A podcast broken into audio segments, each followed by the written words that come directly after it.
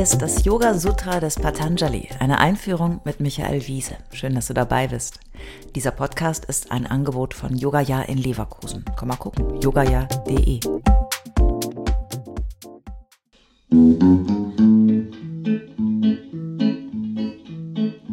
Ob du Christ bist oder Moslem, schwarz bist oder rot, es gibt ein Leben, ein Leben nach dem Tod. Nach dem Tod, nach dem Tod, nach dem Tod, nach dem Tod, es gibt ein Leben, ein Leben nach dem Tod. Der Rheinländer weiß Bescheid. Es gibt ein Leben nach dem Tod. Dieses bekannte Lied der Blackfoes spulte sich gleich aus meinem Liedererinnerungsspeicher, als ich mir überlegte, wie ich die nächsten sieben Sutren angehen kann, um sie verständlich zu machen. Yogasutren 2.10 bis 2.17 sind so groß und gewaltig und dennoch werden sie auch von denen, die sich mehr damit beschäftigen, oft etwas links liegen gelassen. Es geht um das Leiden, Dukkha, um das Leben als Leiden. Das ist schwierig und auch gar nicht lustig. Das Konzept vom Leben als Leiden ist nicht so leicht zu verstehen, so jedenfalls meine Erfahrung. Ich mache deswegen mal eine Ausnahme und will diese Sutren vorab kurz zusammenfassen, auch ein bisschen, um zu verorten, wo wir jetzt stehen in unserer Betrachtung. In den nächsten Folgen werde ich dann die einzelnen Sutren genauer anschauen. So der Plan. Das wirklich fröhliche Lied der Blackfoes greift mit dem Humor, den der rheinische Karneval so hat, das Dilemma auf. Eigentlich wissen wir Menschen natürlich von der Vergänglichkeit allen Seins. Ich hatte ja schon in der letzten Folge darüber gesprochen, als es um Abhinivesha, den Selbsterhaltungstrieb ging. Wir wissen und erleben täglich, dass alles Leben kommt und wieder vergeht, uns eingeschlossen. Möglicherweise ist der Mensch das einzige Wesen auf Erden, das sich sowohl der Evolution als auch der eigenen Vergänglichkeit bewusst ist. Das ist so groß und ungeheuerlich, dass dieses Wissen um das eigene Sterben ein lebenslanges Dilemma auslöst, um das wir nicht herumkommen. Der Mensch möchte nicht verschwinden, also verdrängt er auf der einen und erhöht seine Bedeutung auf der anderen Seite. Das war schon immer so. Aber er kann sich doch nicht richtig damit abfinden, dass alles Leben endlich ist.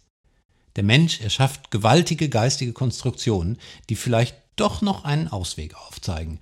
Die Vorstellung von einem Leben nach dem Tod zum Beispiel ist so eine verzweifelte Konstruktion. Es nährt die Neigung zur Selbstverewigung. Dieses permanente Spannungsverhältnis zwischen tatsächlicher Nichtigkeit und Selbstüberschätzung löst Leiden aus.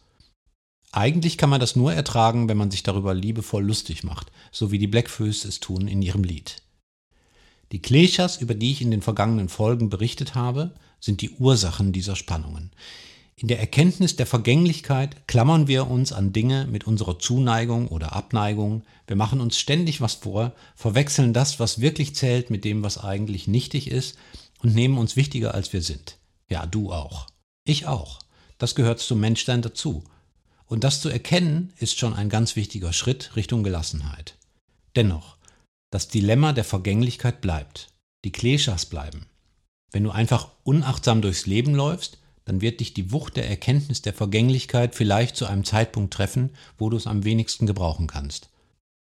Wenn plötzlich Menschen, Dinge oder Muster, die du für wichtig hältst, wegbrechen und der Sinn auf einmal flöten geht, dann brennt der Baum und du weißt nicht mehr, was zu tun ist oder wer du überhaupt bist. Yoga ist ein Weg, es nicht dazu kommen zu lassen. Yoga heißt zu versuchen, die wahre Natur der Dinge besser zu erkennen und selbst besser zu erkennen. Das kann durch Meditation geschehen, was nichts anderes bedeutet, als die Kraft des Betrachtens zu stärken und die Kleshas, die Ich-Sucht, die Begierden, die Wut und die Selbstüberhöhung zurückzufahren. Wir können uns jetzt und hier hinstellen und versuchen, uns vielleicht auch nur für ein paar Minuten aus diesem permanenten Strom des Wollens und Tuns herauszuziehen, um zur Ruhe zu kommen. Yoga schaut nicht zurück.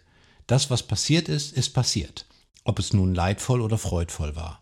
Die Folgen dessen, was du bisher gemacht hast, sind sowieso unabwendbar, denn alles hat Konsequenzen. Die gute Nachricht zum Schluss ist, durch Erkennen dieser Zusammenhänge kannst du zukünftiges Leiden verhindern. Und damit kannst du jetzt und hier beginnen. Das ist Yoga.